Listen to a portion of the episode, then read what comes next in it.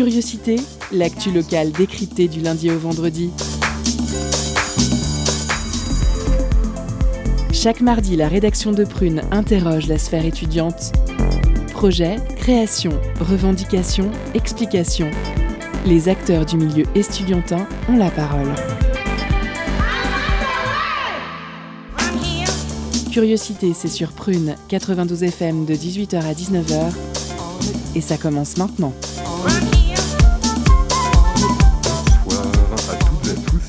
Bienvenue dans cette nouvelle édition de Curiosité consacrée à la vie étudiante. Au sommaire de ce mardi 1er février. Est-il besoin de le rappeler? Emmanuel Macron est le candidat autoproclamé de la jeunesse. Nous abordions il y a deux semaines sur ce même plateau la dernière carabistouille du président farceur qui affirmait le 13 janvier dernier que, je cite, on ne pourra pas rester durablement dans un système où l'enseignement supérieur n'a aucun prix pour la quasi-totalité des étudiants. Fin de citation. L'observation, remarquée tant pour sa finesse que pour sa rigueur analytique, intervient même, alors même que les commentateurs internationaux s'émeuvent de voir en France les files d'étudiants devant les distributions alimentaires augmenter chaque semaine un peu plus. À titre d'exemple, le directeur général de l'association COP1 Solidarité étudiant Benjamin Floïc déclarait en décembre dernier devoir faire face à une demande 4 à 5 fois supérieure à ce que son association est capable de faire. Face au désinvestissement progressif de l'État dans le secteur universitaire, universitaire, pardon, je vais y arriver, le dernier rempart contre la faim est en effet souvent associatif. Et c'est pour aborder ensemble ce sujet que nous recevons ce soir la coprésidente et la responsable communication de la surprenante épicerie, Asso qui, comme vous l'aurez deviné, pallie à la dégringolade estudiantine en distribuant paniers et produits d'hygiène. Euh, Marine Lebrec, Julie Debray, bonsoir, et bienvenue. Merci. Cela fait bientôt 1 minute 30 qu'aucun média ne parle d'Éric Zemmour. Rassurez-vous, Marion est présente avec nous dans les studios et elle avait envie de vous parler du débat Zemmour-Mélenchon. Salut Marion. Dans la deuxième partie de cette émission, nous nous intéresserons à la chouette initiative permettant de financer cette année la surprenante épicerie. Il s'agit de l'événement Chef Point. Derrière ce nom se cache un tournoi hybride mélangeant cuisine et gaming ayant pour but de lever des fonds pour une association différente chaque année. Et cette année, il s'agit de, de la surprenante épicerie. Enfin, bonne nouvelle pour les derniers étudiants qui peuvent encore s'acheter des livres, Céline Roland de Sonne est allée rencontrer l'auteur de polar Bernard Laran. Ce sera en fin d'émission dans le cadre du programme Pensée locale, un enjeu de société. Bienvenue dans Curiosité, l'émission qui décrypte l'actu locale. Installez-vous confortablement, on est ensemble jusqu'à 19h. Culture, questions sociales et politiques, environnement, vie associative. On en parle maintenant dans l'entretien de curiosité.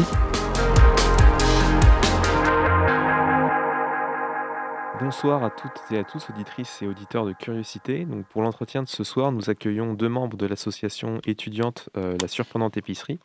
Cette épicerie solidaire est née en, en septembre 2019 à l'initiative d'un groupe d'étudiants et d'étudiantes de l'Université de Nantes. Euh, l'objectif de cette association euh, est double, lutter contre la précarité alimentaire et le gaspillage alimentaire. Aujourd'hui, Julie, donc responsable des réseaux sociaux au pôle communication de la surprenante épicerie, et Marine, euh, coprésidente de la surprenante épicerie, ont accepté de venir répondre à notre interview afin de nous éclairer sur leur association et la situation des étudiants en cette période de crise sanitaire. Donc euh, Marine et Julie, bonsoir. Merci d'être là avec nous ce soir. Euh, donc première question, euh, comment l'association s'organise-t-elle pour déjà pour collecter en fait tous les produits et, assurer chaque semaine leur distribution auprès des étudiants et étudiantes? Tous, les, tous les, lundis matins, on s'organise, on part en collecte à, à 3 et puis on, on, va collecter des denrées à deux Super U, donc on part à Carquefou et à Nord-sur-Erdre avec un camion. On a notre propre camion depuis maintenant deux ou trois semaines. Et donc, on part euh, comme ça, euh, collecter des denrées. Ce sont des fruits, des légumes, des produits frais qu'on rapporte ensuite au local euh, qui se trouve sur le campus du Tertre. Et puis, on va distribuer ça les après-midi. Est-ce qu'il y a d'autres associations ou des partenaires qui vous aident dans vos démarches? Euh, oui, alors il y a du coup euh, Phoenix qui, avec qui on est partenaire. Et donc c'est avec eux qu'on fonctionne du coup pour euh, tout ce qui est collecte. On va collecter du coup au Super U de Nord-sur-Erdre et de Carquefou. Ensuite, il y a la banque alimentaire avec qui on fonctionne de temps en temps. Et puis après, ce sont des dons pas de particuliers. Donc là, c'est plus ponctuel, enfin, c'est pas tout le temps, mais c'est quand même assez. ça nous aide. On a aussi pour tout ce qui est produits d'hygiène, euh, Féminité sans abri. c'est vrai que c'est plus compliqué d'avoir ce genre de, de produit, donc ça nous aide aussi énormément.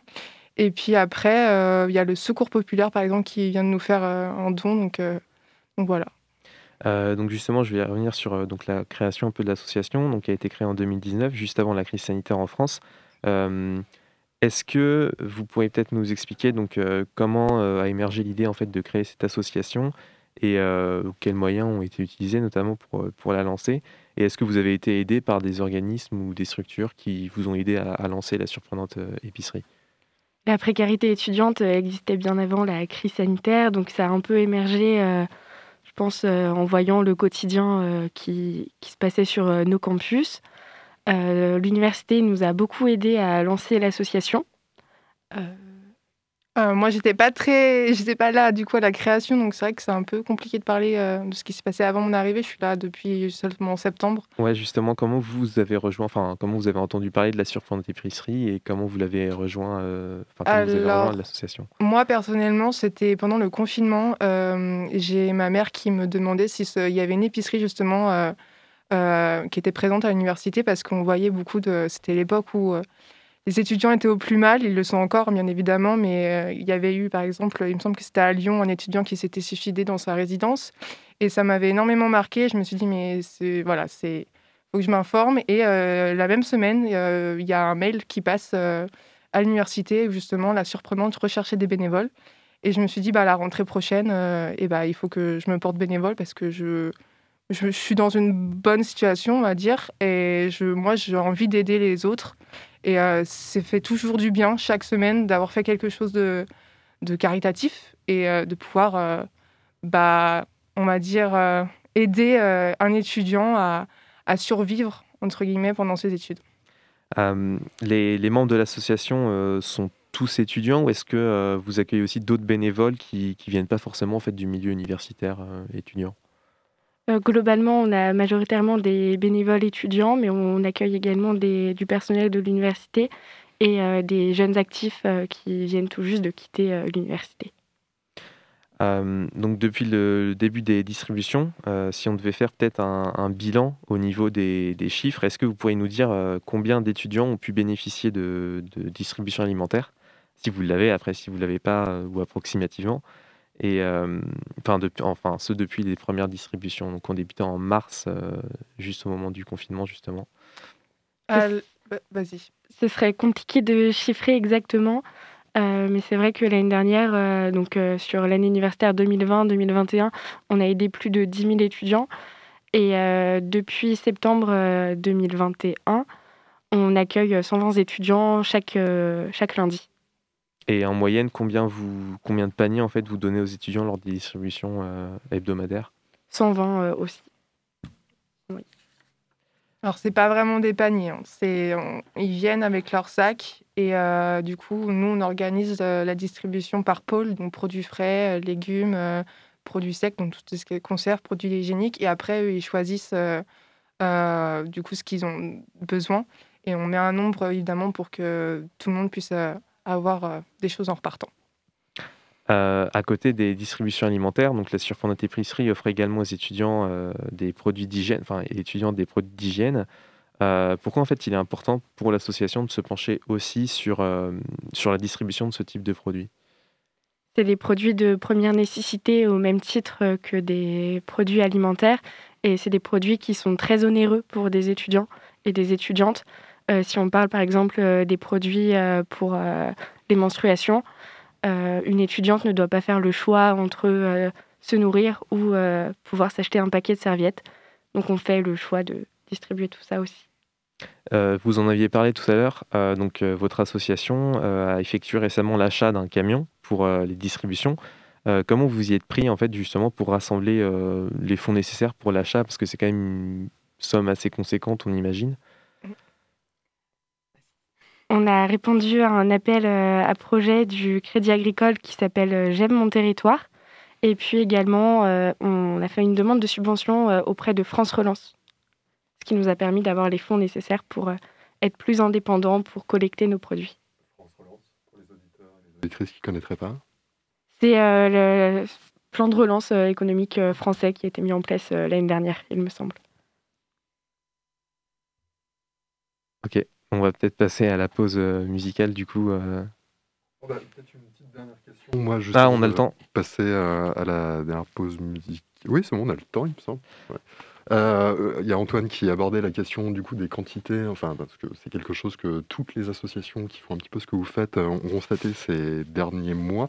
Il y a de plus en plus d'étudiants en effet qui s'entassent dans les fils alimentaires et ça défrait un petit peu la chronique internationale. Moi j'avais aussi envie de vous poser la question de, de, de comment dire, la question qualitative. Enfin, par opposition à la quantité. Euh, qui sont ces étudiantes et ces étudiants euh, Est-ce que vous constatez qu'il y a de nouveaux étudiants qui sont précarisés? On savait déjà que depuis 2018, les étudiants étrangers étaient particulièrement précarisés parce que leurs frais de scolarité avaient augmenté de façon assez impressionnante. Euh, est-ce qu'il y a des profils d'étudiants maintenant que vous croisez, que vous croisiez peut-être pas avant?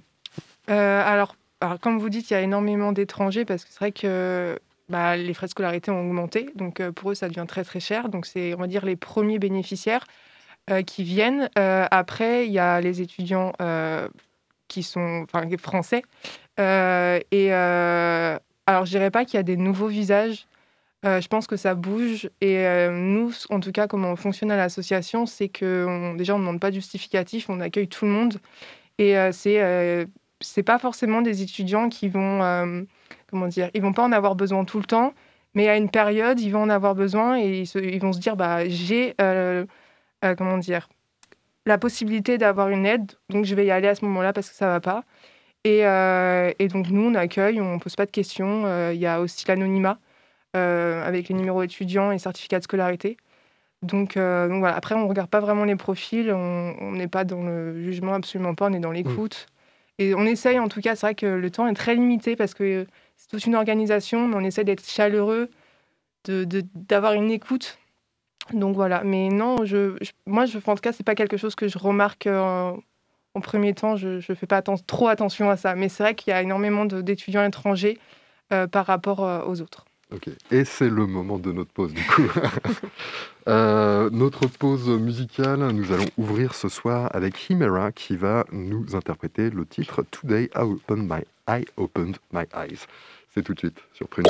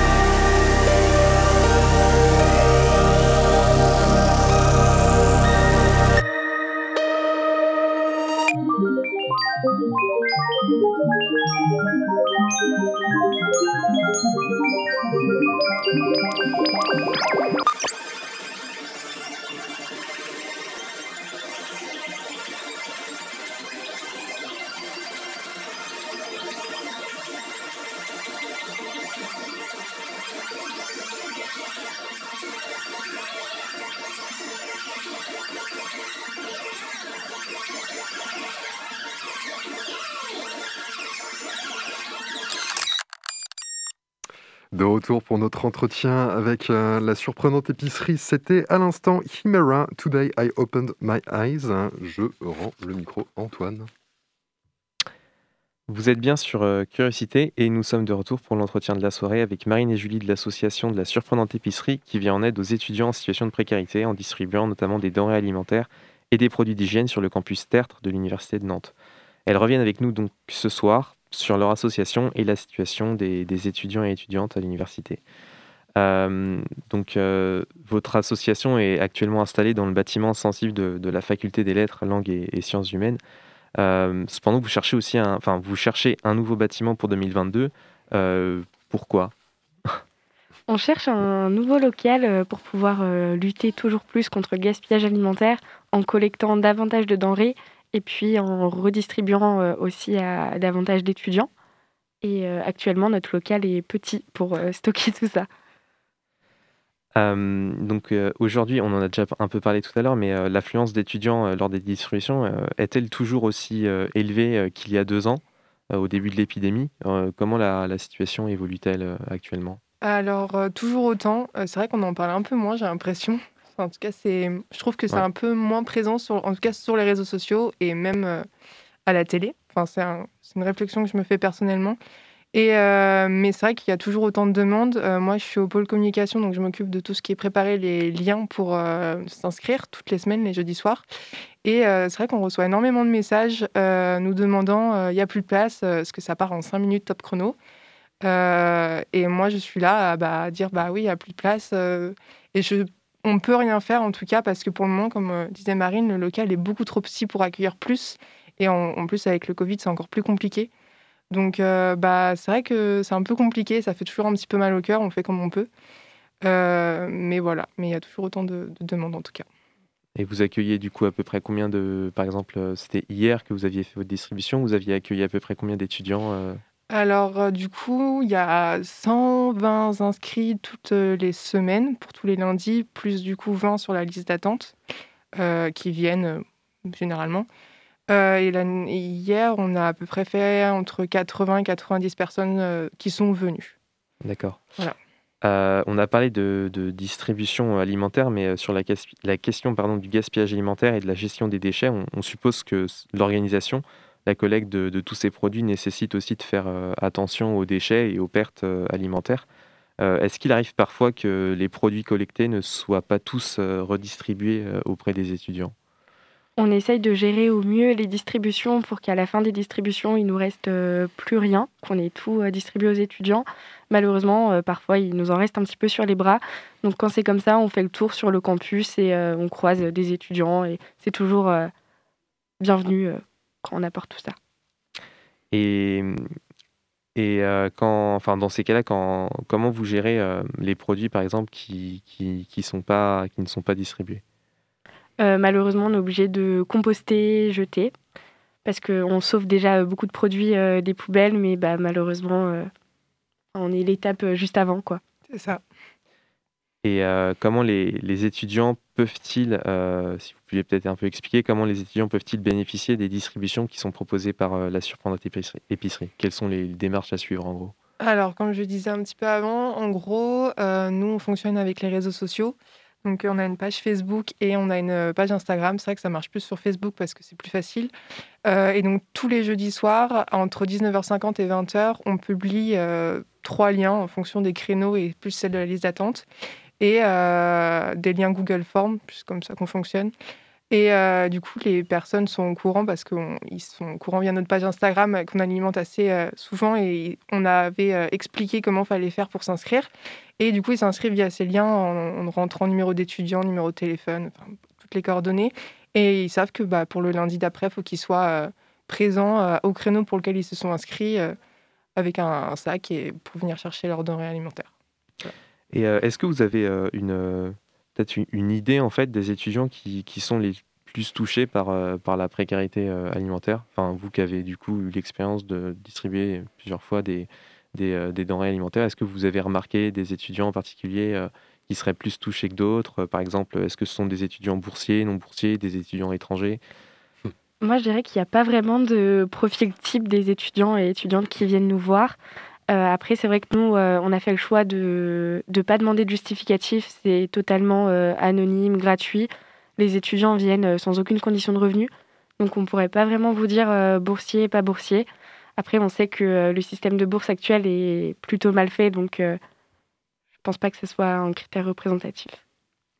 Et il n'y a pas d'étudiants qui sont juste dégoûtés d'avoir raté la rap dite flottante au Crous euh, Non, il n'y a pas de. Ah, sans doute, mais je ne sais pas. Euh, et qu'est-ce qui, euh, qu'est-ce qui, selon vous, permettrait aux étudiants les plus impactés par la crise sanitaire et la, précarité de sortir, de sortir la tête de l'eau en cette période bah, de crise, en fait, encore actuellement? Premièrement, de pouvoir vivre euh, simplement sans se poser la question de est-ce que je vais pouvoir euh, manger ce soir? Et puis euh, bah, de pouvoir avoir accès à la culture, etc., sans, sans se priver sur les biens essentiels de consommation tels que bah, l'alimentation, les produits d'hygiène. Et est-ce que l'université de Nantes, enfin, quel regard porte-t-elle sur, sur votre association? Est-ce qu'elle vous aide? On est très soutenu par euh, l'Université de Nantes. Ils nous apportent un grand soutien euh, moral, mais aussi euh, financier. D'accord. merci beaucoup en tout cas d'avoir répondu à, cette, à cette interview. De rien. Et on peut, retrouver, on peut retrouver du coup vos distributions alimentaires tous les lundis, c'est ça? C'est ça. De 17h à 18h45. Et pour le lieu, c'est au local euh, C015 du bâtiment sensible sur euh, le campus Tertre. Et n'hésitez pas à nous rejoindre également en tant que bénévole. On a un groupe Facebook euh, bénévole La Surprenante Épicerie. Puis bah, vous pouvez également nous envoyer un petit message sur les réseaux. C'est avec grand plaisir. D'accord.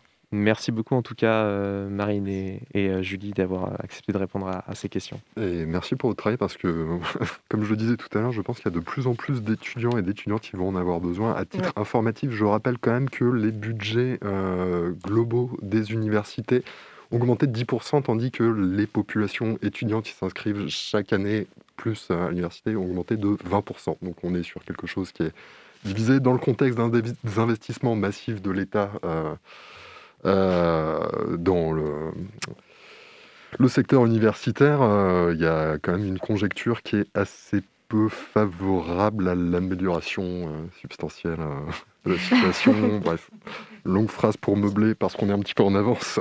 On va se faire notre deuxième pause musicale. En tout cas, merci à vous d'être venus. Merci à vous. notre deuxième pause musicale avec cette fois-ci l'artiste Babi qui nous interprète le titre Zéro. C'est tout de suite sur Prune. I wish I had one good reason why I should say. I wish you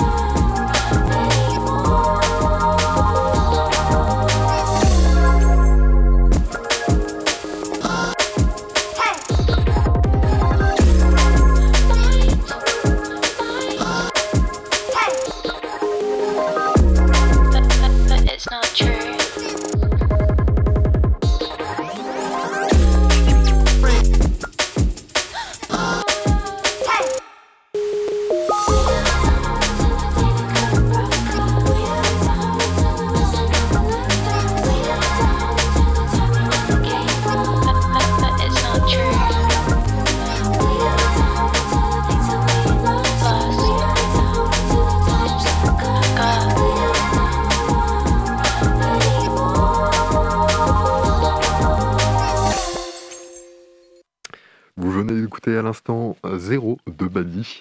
On va tout de suite passer à la chronique de Marion.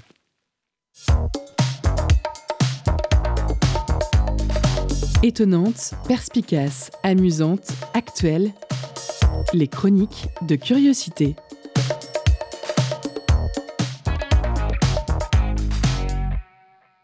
Bonsoir tout le monde. Alors, j'ai repassé ma semaine en boucle en essayant de glaner ça et là des informations intéressantes à vous partager. Et j'ai finalement trouvé un vivier inattendu. Jeudi dernier, j'ai regardé l'émission Face à Baba de Cyril Hanouna et c'était nul. Mais voilà, j'ai voulu faire mon devoir de citoyenne, j'essaie de m'intéresser à la politique à l'approche des présidentielles. Donc nous avions Jean-Luc Mélenchon à l'honneur dans cette émission. Mélenchon et la lutte pour le bien-être animal, Mélenchon et le wokisme, mais surtout Mélenchon et Zemmour. Un débat d'une qualité riche en décibels et en ondes volatiles, toute la faune du Périgord y est passée. Il paraît qu'en vieillissant, on s'assagit, mais cet adage n'a visiblement pas touché tout le monde. Et on parle pas de deux candidats de télé-réalité, là. À la limite, tu regardes ou pas, c'est ton choix. Ce qui me pose problème, c'est qu'il s'agit quand même de deux candidats qui sont dans le top 5 des sondages de l'élection. Pour Zemmour, on a compris, la culture française est née avec les Gaulois et c'est la christianisation qui a permis d'unifier ces peuples. Jusque-là, ça a toujours été son discours, il est cohérent, on ne peut pas lui enlever ça. Après, il y a des choses à garder et des choses à jeter dans l'histoire.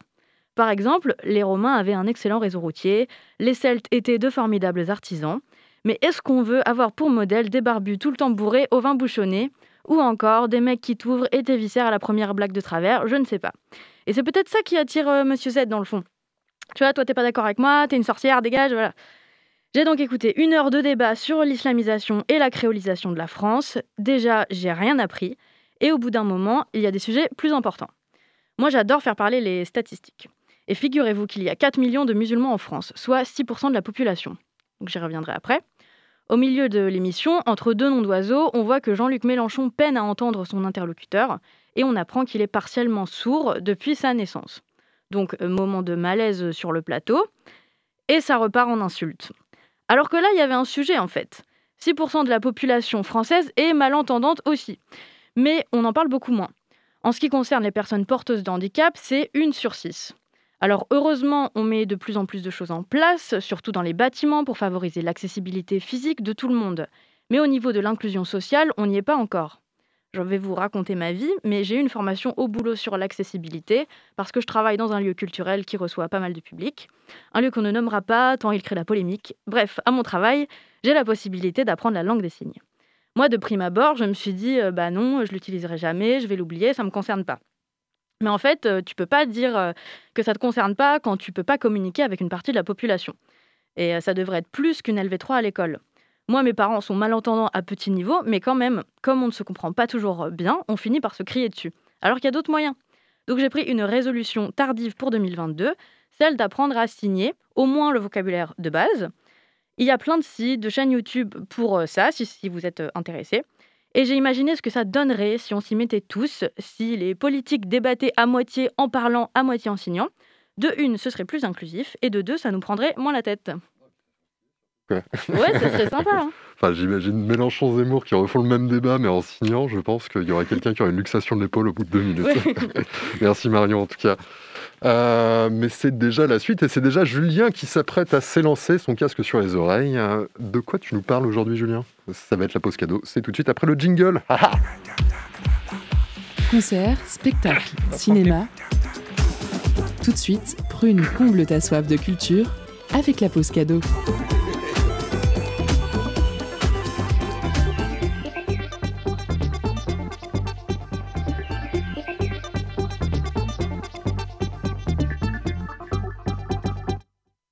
Ce soir, Prune vous fait gagner un CD de l'album Pour de vrai d'Ichon. Après trois albums très rap, Ichon sortait en septembre 2020 Pour de vrai. Un album qui alterne entre passages rappés et moments plus mélodiques portés par sa voix rock. Un virage assumé qui s'entend jusqu'aux instrus, avec des sonorités pop voire électro, comprenant même un solo de saxo dans le premier titre. Des prods peu courantes sur un album rap qui laisse davantage de place à la voix de l'artiste. Alors pour emporter votre album, envoyez Miroir en message direct sur l'Instagram de Prune et soyez les plus rapides. Je vous laisse en musique avec La vie par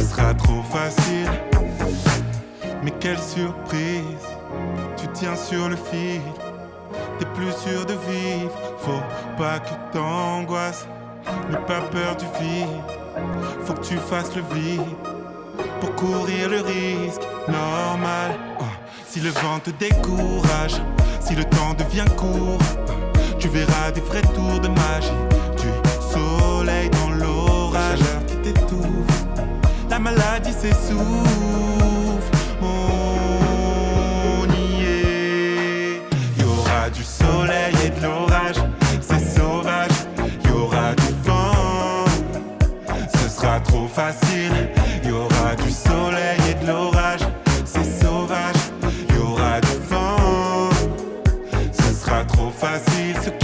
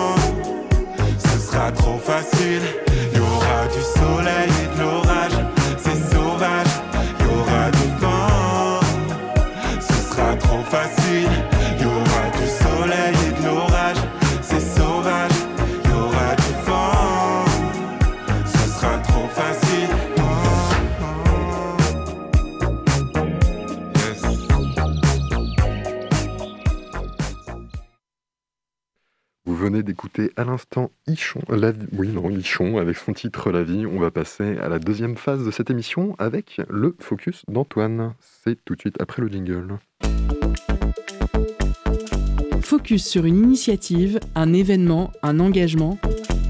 C'est le zoom de la rédaction.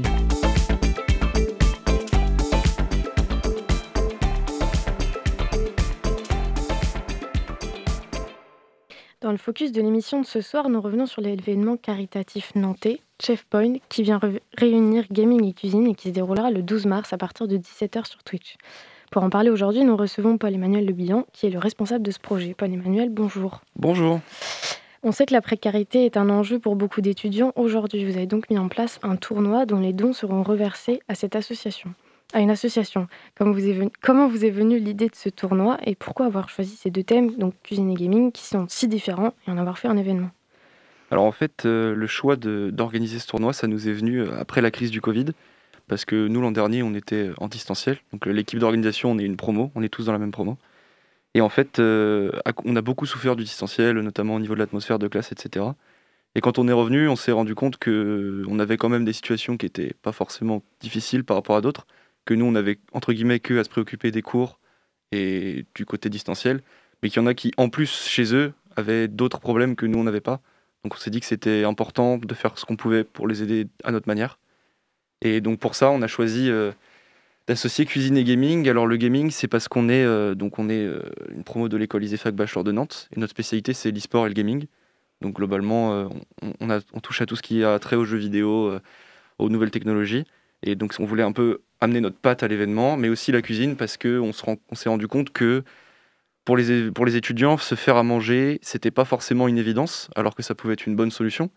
Et quand on en a parlé avec notamment la surprenante épicerie, et puis euh, peut-être qu'on en parlera plus tard avec le lieu qu'on a trouvé, on a vu que c'était une super bonne manière d'apprendre aux gens à faire à manger, de sensibiliser autour de ça et de leur apporter des solutions qu'ils n'envisagent pas forcément dans leur quotidien. Alors du coup, comme indiqué dans l'interview il y a quelques minutes, que vous pouvez d'ailleurs retrouver en podcast sur print.net, les fonds seront versés à l'association Surprenante Épicerie. Et ma question est la suivante, pourquoi avez-vous choisi cette association et comment vous l'avez trouvée, découverte c'était un peu un choix, euh, je vais dire, d'évidence pour nous, parce que leur action, en fait, au final, on n'a pas commencé euh, en partant avec eux, on a commencé par poser notre projet. Et ensuite, on, a cherché des associations qui pourraient travailler avec nous. Et quand on est tombé sur, euh, sur la surprenante épicerie, c'était tout, tout collé. Quoi. Ils aident les étudiants, c'est ce que nous voulons aider au départ. Ils ont un processus qui est super cool, qui est, qui est bon pour la planète. Enfin, ils redistribuent des invendus, donc euh, qui, est, qui est sain aussi pour, pour l'écosystème étudiant. Il propose gratuitement, sans justificatif, j'ai entendu qu'il parlait de ça tout à l'heure aussi.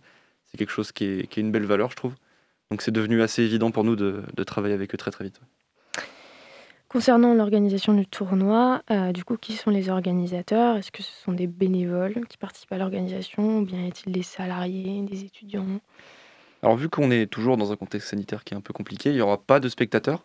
Donc on n'est pas une si grosse équipe que ça. Au final, on est 11 euh, dans la promo et on restera 11 pour l'organisation du tournoi. On ne fait pas appel à, des bénévoles extérieurs euh, ou quoi que ce soit. Et donc, comme c'est un, live qui sera diffusé sur Twitch, on a juste grosso modo une régie et, un host. Et puis, et puis voilà. D'accord. Et du coup, vous parliez de, des étudiants de votre école de promo. quel, quel, rôle ont-ils eu dans la construction de cet événement, les étudiants, et quelle, quelle est votre école surtout? Alors, on est une école donc, à la base de marketing et de communication. Et après, euh, effectivement, euh, il y a aussi de l'événementiel et ça se divise dans plusieurs secteurs. Donc il y a notamment des filières luxe, euh, e-sport, sport, événementiel, influence. Donc nous, on est la filière e-sport comme, comme je vous le disais tout à l'heure. Et en partant de ça et de nos expériences personnelles aussi, parce qu'on est beaucoup à avoir déjà fait du milieu associatif, à avoir fait déjà du journalisme, des choses entre guillemets pro à côté. On a pu tous se répartir des rôles, donc on a des gens qui sont en charge de la communication, moi je suis sur la gestion de projet, Antoine qui est là-bas, il est en charge du marketing, donc D'accord. Alors pour un tournoi de cette ampleur, j'imagine que euh, c'est compliqué. Donc comment fonctionne euh, cette organisation euh, Depuis quand préparez-vous ce tournoi approximativement Ouais, alors on a commencé à réfléchir au projet en octobre, mi-octobre. Et on était parti à la base sur complètement autre chose. Je ne vais pas détailler parce que ça va être long, mais en fait on a eu des soucis, notamment bah, encore une fois par rapport au Covid, hein, c'est le running gag en ce moment. Et on avait booké une salle qui au final nous a déprogrammé euh, mi-décembre en nous disant que bah, vu qu'ils allaient devoir fermer à cause du Covid, ils ne pouvaient pas se permettre de prendre des, événements où ils n'étaient pas sûrs de remplir. Euh, ce qu'on peut tout à fait comprendre, même si c'est vrai que ça nous a mis un petit coup au moral. Et donc on était parti sur un truc en présentiel avec du public, etc. On a dû retravailler tout le concept. Donc là on est dessus sur euh, Chefpoint depuis mi-décembre à peu près. D'accord. Alors du coup, le tournoi gaming, il se fera via le jeu Overcooked 2, qui est décrit comme un jeu de cuisine familial et déjanté. Pouvez-vous nous en, parler un petit peu plus? Ouais, complètement. Euh, Overcooked, pour ceux qui sont familiers des concepts euh, de Mario par exemple, ça ressemble un petit peu à Mario Party dans l'idée. Donc c'est vraiment euh, un petit jeu où, on joue à plusieurs principalement. C'est l'intérêt principal du jeu. Et le, but, c'est vraiment de... Il y a deux équipes qui vont s'affronter, donc deux équipes de deux joueurs. En l'occurrence, c'est les mêmes équipes qui participeront au concours de cuisine en parallèle chez nous. Et euh, chaque équipe euh, commence avec zéro pièce au début et un temps imparti. Et ils se déplacent dans une cuisine pour produire le maximum de plats possibles en collaborant entre eux. Donc il y en a par exemple un qui va aller couper les légumes pendant que l'autre prépare la pâte. Ensuite, ils vont aller lancer des cuissons, etc. Et le but, c'est de se synchroniser le mieux possible. Chaque plat rapporte euh, de l'argent puisqu'il est vendu. Et à la fin, c'est l'équipe qui a fait le plus d'argent dans le temps imparti qui remporte la partie. D'accord. Alors du coup, l'événement, on l'a dit, il va se dérouler sur Twitch. pourquoi avez-vous choisi d'utiliser cette plateforme? Euh, bah, du coup, comme je vous le disais tout à l'heure, on, a été un peu contraint au choix du distanciel pour des raisons notamment de sécurité, parce qu'on n'est pas à l'abri que d'ici un mois, on puisse plus faire d'événements physiques et que ce soit reparti. Donc on a, fait le choix de la sécurité, et au final, on n'est pas mécontent d'ailleurs. Et euh, donc c'est vrai que le, distanciel et Twitch, quand on parle de streaming, Twitch, c'est un, petit peu, une évidence. Y a YouTube Gaming, il y a, Facebook Gaming qui, qui, existent, qui sont des concurrents, mais qui sont très très loin du niveau de visibilité que pouvait nous apporter Twitch. Donc euh, on est parti directement dans cette optique-là. Et puis ça nous permettait aussi de parler directement à des influenceurs qui connaissent leur milieu et à des gens qui sont spécialistes de l'univers de Twitch pour essayer de les faire travailler avec nous. Parce que c'est quand même un événement qui porte plein de super valeurs et ça intéresse beaucoup plus de gens qu'on voudrait le croire. Ouais, et puis ça permettait d'être gratuit, accessible à tous aussi. C'était, Effectivement. C'était pas mal. Alors j'ai vu que pour l'organisation du tournoi, des apprentis nantais et des cuisiniers seront présents. Euh, comment s'est déroulée votre prise de contact avec eux? Comment vous les avez choisis euh? On est toujours en contact avec eux, donc je ne peux pas vous donner de nom pour l'instant, mais par contre on, sait que c'est le que ce sera ce sera le ce sera eux les participants. C'est simplement qu'on ne sait pas encore euh, quelles individualités vont remplir vont remplir les, postes. En fait, on a on a contacté directement les écoles de cuisine nantaises, notamment Bougainville et, et Nicolas Appert, il me semble que c'est ça leur nom. On les a contactés directement parce que toujours pareil dans la même idée de se dire que faire travailler des étudiants pour les étudiants et collaborer entre nous, c'était une belle initiative et une belle démarche. Et donc on s'est dit que ça pourrait les intéresser. Effectivement, ça les a intéressés. Donc on est en train de voir avec eux qui est-ce qu'ils vont mettre euh, sur le coup. Mais a priori, les cuisiniers, ce sera des professeurs de leur, de leur université et les étudiants, donc leurs étudiants a priori. Ok. Alors une des caractéristiques de ce tournoi, c'est le budget qui est très restreint, justement pour pouvoir montrer une bonne cuisine à tout petit prix. Euh, comment avez-vous fixé le budget, par exemple, avec des constatations personnelles ou des discussions avec des étudiants? Ouais, on a, on a réfléchi un peu. Euh, on n'a pas discuté spécialement avec des étudiants, on a surtout réfléchi un petit peu en interne. Euh, on a vu le temps que nous, on avait pour manger le midi au minimum. On a essayé de calculer un petit peu en fonction de ça. On s'est dit qu'une demi-heure pour faire manger, c'était le maximum qu'on pouvait s'autoriser. C'est déjà pas mal, comptant que certains ont du temps de trajet pour rentrer chez eux, etc. Et que tout le monde ne peut pas se permettre de manger en ville non plus, parce que le budget évidemment supérieur. Et euh, pour ce qui est des 5 euros, euh, on est parti du concept que c'était euh, une somme qui était quand même raisonnable pour permettre de cuisiner un petit peu, parce que ça reste une émission de cuisine. Donc le but, c'est quand même de pouvoir proposer des plats qui sont assez bons. Et en même temps, c'est pas non plus trop cher. C'est typiquement c'est moins cher qu'un kebab, c'est moins cher qu'un sandwich à la boulangerie. Donc c'est quand même c'est quand même des solutions alternatives qui sont plus intéressantes que ce que les étudiants mangent, on va dire régulièrement. C'est sûr. C'est la première édition de ce tournoi à la manière de Top Chef. Avez-vous des attentes particulières en termes de spectateurs, de participants? Est-ce que du coup vous avez peur de ne pas atteindre ces attentes euh? Peur, pas particulièrement parce qu'on n'a pas d'objectif particulier.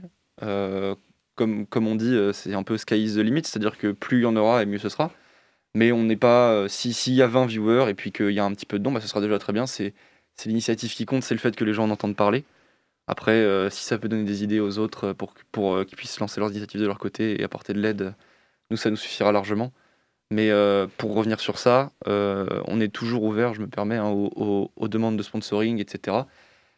pour les entreprises qui voudraient nous aider, etc. Il ne faut pas hésiter à nous contacter dès maintenant sur Instagram ou, par mail et, on, est, on est prêt à accepter toute aide parce que c'est une cause qui mérite que, que toute aide soit la bienvenue.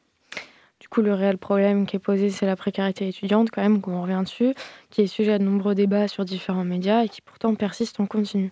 Pensez-vous que l'association et votre tournoi peuvent faire effet sur ce problème constant, ou du moins en attendant de réels changements?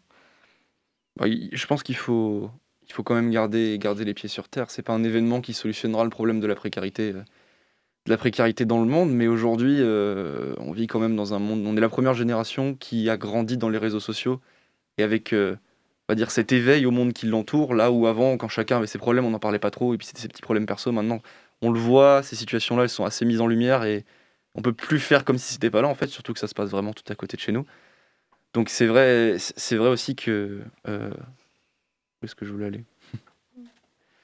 Non, mais c'est vrai aussi que par rapport à par rapport à tout ça, on pourra pas régler le problème la précarité, mais comme je disais, si jamais l'événement peut inspirer des gens, si chacun se met à lancer sa petite initiative locale, peut-être à essayer d'aider à son échelle, c'est vrai qu'on le dit assez souvent, mais ne serait-ce que ce que fait la surprenante épicerie, c'est déjà énorme par rapport à ce que chacun est censé pouvoir apporter à la société. Si chacun aidait une personne, ce serait beaucoup, et eux, à, très peu, ils arrivent à en aider un très grand nombre. Donc c'est vraiment énorme ce qu'ils font, et c'est vrai que si chacun arrive à, aider à son échelle et que ça peut inspirer ne serait-ce que deux ou trois personnes qui, à leur tour, en inspireront deux ou trois autres, peut-être peut pas que ça réglera le problème de la précarité, mais ça pourra qu'améliorer les choses en tout cas. Ça c'est sûr. Merci d'avoir répondu à ces questions et... Euh, ah, j'aurais peut-être une dernière, moi. alors, elle est giga alambiquée. moi, je Avec plaisir. juste du principe. Ah, Avec cet étudiant en philo, ça peut partir très loin. Euh, moi, je trouve que la nourriture, c'est un sujet qui est vachement politique. Hein. Euh, bon, j'ai eu quelques petits exemples que j'ai notés là, comme ça. On se souvient de la double ration de frites à la cantine de Sarkozy qui était elle-même une pique pour répondre aux élèves musulmans, bref, les interdits élémentaires du monothéisme. On se souvient plus récemment de Macron qui parlait de revenir à des choses très simples, du jambon, ce genre de choses. Il y a un appel affectif derrière la nourriture à chaque fois, derrière ces choses. Et plus récemment, Roussel, qui vantait la gastronomie française euh, presque comme un projet politique en soi. On se demande ce que ça fait dans le programme d'un type du PCF, mais pourquoi pas, quoi. Enfin, il y a quelque chose d'identitaire aussi qui joue là-dedans. Est-ce que, euh, je ne saurais pas comment tourner cette question, mais euh, globalement, est-ce que organiser ce genre de tournoi, c'est pas aussi une manière de, euh, de faire de la politique sans vraiment en faire, hein, c'est-à-dire de réinvestir quelque chose ouais, Cette question n'a aucun sens. Si, si, si, je, vois, c'est bien où tu veux revenir, ouais. c'est vrai qu'on a cette chance qui est aussi un problème en France, que la cuisine, elle est, elle est très sacralisée, là mmh. où ou par exemple, euh, pour ne citer que, les Américains vont avoir beaucoup plus tendance à mmh. consommer du fast-food et ça leur pose pas de problème. Nous, quand on va au fast-food, on a toujours cette petite pensée de se dire Ah, j'ai mangé un truc pas ouf, euh, j'aurais pu manger mieux. Mmh. Et sans parler d'aller justement dans un, dans un, sujet politique, c'est vrai qu'on a toujours cette idée que cuisiner bien, ça veut forcément dire cuisiner compliqué mmh. et cuisiner bon, a priori. Faut pas non plus avoir peur de, de rater en cuisine, ça arrive les échecs, c'est comme tout, c'est avec l'entraînement que ça, que ça devient bien. Et aussi, le, but, le but aussi un petit peu d'amener Overcooked et d'amener le gaming dans l'événement, c'est de montrer que la cuisine, ça peut être, si on se fixe des petits objectifs qui sont atteignables, ça peut être fun. Il n'y a pas besoin forcément de faire des plats de grands chefs incroyables pour prendre du plaisir à manger et à cuisiner au quotidien. Mmh, Donc effectivement, il y a un petit côté politique qui est pas volontaire, mais qui est sous-entendu derrière, effectivement, qui apparaît. L'important, c'est que ça rassemble au final. Quoi. Complètement, complètement. Ce qui est d'ailleurs, euh, quelle que soit leur divergence politique, un petit peu ce sur quoi se fondent les intervenants que je viens de citer. Ok. Euh, j'avais pas forcément d'autres questions, c'était plus pour l'intervention. Ok. Merci beaucoup en tout cas. Merci à vous. Je vous en prie. Euh, euh, où est-ce qu'on en est? Ah, mais on en est à la troisième pause musicale, hein, avec euh, cette fois-ci Finji qui va nous interpréter Mirror Horizontally. C'est tout de suite sur Prune.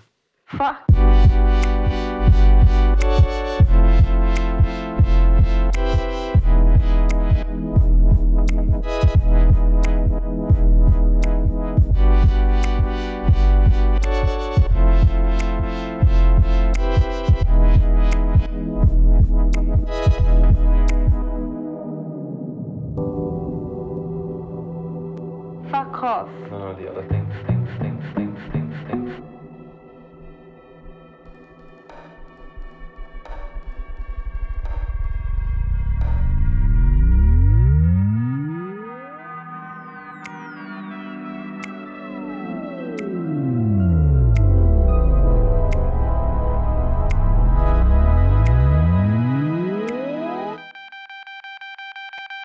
Love you.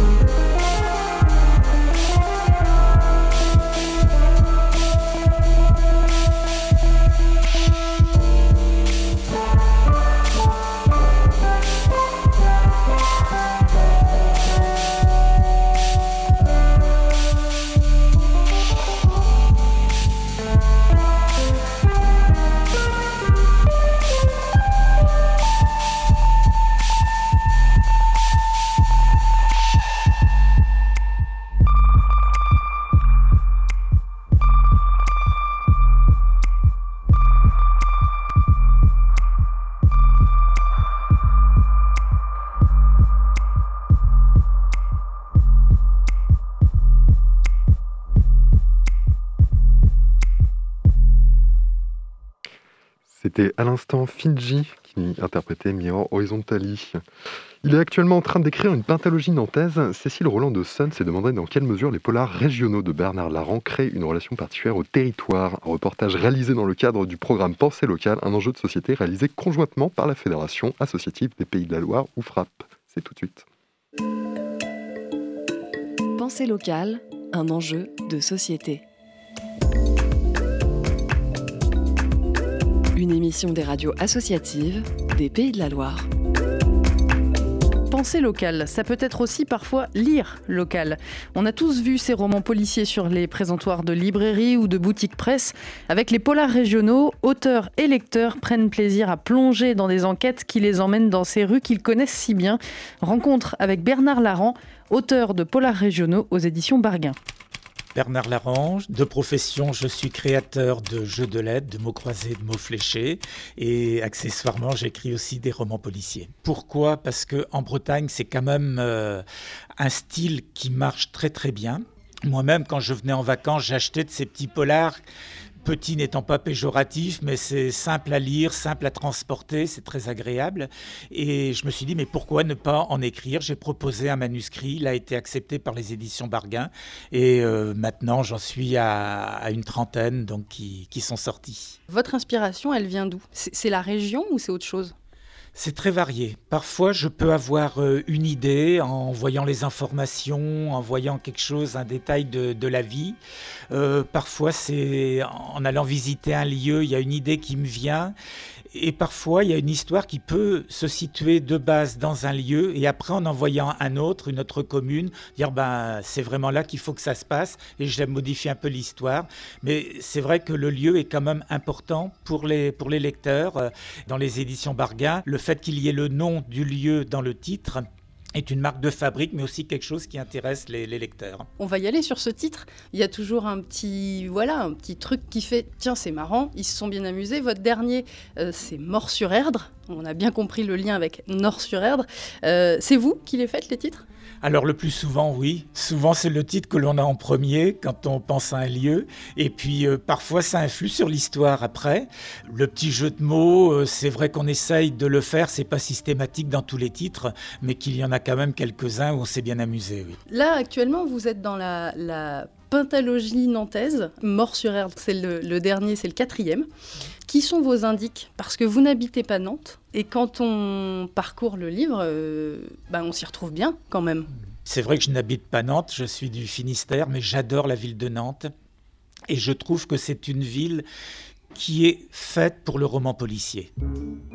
Il y a quelque chose alors dans le passé nantais, dans le présent nantais, dans, les différents lieux et la variété des sites, et puis dans le, dans le caractère de la ville, quelque chose qui fait que on a plein d'histoires à raconter à Nantes et autour de Nantes, plus que dans d'autres villes, en tout cas, à mon avis à moi, par exemple, plus que Rennes. Le lecteur ou la lectrice, c'est régulièrement, j'imagine, des gens qui habitent aussi le territoire dont vous parlez euh, dans les, dans les polars.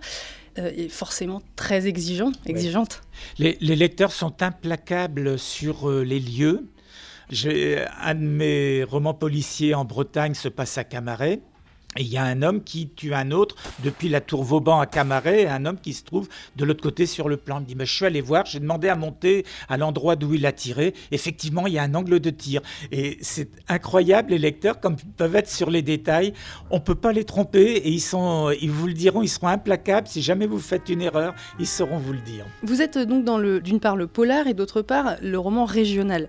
Deux genres qui sont regardés parfois un peu du coin de l'œil, comme du roman populaire euh, modeste, on va dire ça comme ça. Comment est-ce que vous vivez cette situation-là en tant qu'auteur aussi de polars régionaux? Si vous voulez, on, entend parfois, oui, des gens dire, alors déjà que le roman policier, c'est pas de la littérature, euh, que le policier régional, euh, ben oui, c'est sympa pour les petits gens de province, ça va, mais c'est tout. Et de l'autre côté, ben, on se dit que les titres, ils se vendent à 10 000 exemplaires et que c'est bien, donc c'est que ça fonctionne. Euh, moi, ça ne me dérange pas. J'écris, je me prends du plaisir à écrire. par par contre, qu'on dise oh, bah non, ça c'est pas de la littérature, ça veut dire que le lecteur n'est pas un lecteur. Et là, par contre, c'est péjoratif pour les lecteurs. Je pense que la littérature est, un art assez vaste pour qu'il y ait des, des, livres qui correspondent à chaque lectorat. On ne prétend pas avoir un prix Goncourt avec. On essaye de faire des belles histoires, on essaye de faire des choses qui tiennent la route, et il y a un public pour. Et, et c'est pour ça d'ailleurs que ça a démarré en Bretagne, ces romans policiers régionaux, et que maintenant dans toute la France, il y a des séries qui voient le jour. C'était Pensée locale, un enjeu de société une émission de la Frappe, la Fédération des radios associatives en Pays de la Loire. Un reportage de Cécile Roland de Sun. C'est déjà la fin de cette émission de Curiosité. Avant de clore euh, cette émission, je rappelle le rendez-vous de Jeff Point Nantes. Hein, c'est le 12 mars à 17h sur Twitch, donc hein, sur la chaîne Salt TV. Merci à Chloé de l'avoir réalisé et à vous de l'avoir écouté. Si vous avez manqué un bout d'émission ou si vous voulez la réécouter, notez que celle-ci est disponible en podcast sur le site prune.net. On vous laisse avec nos camarades de Moog et on se retrouve la semaine prochaine sur Prune, même heure, même fréquence. D'ici là, Portez-vous bien.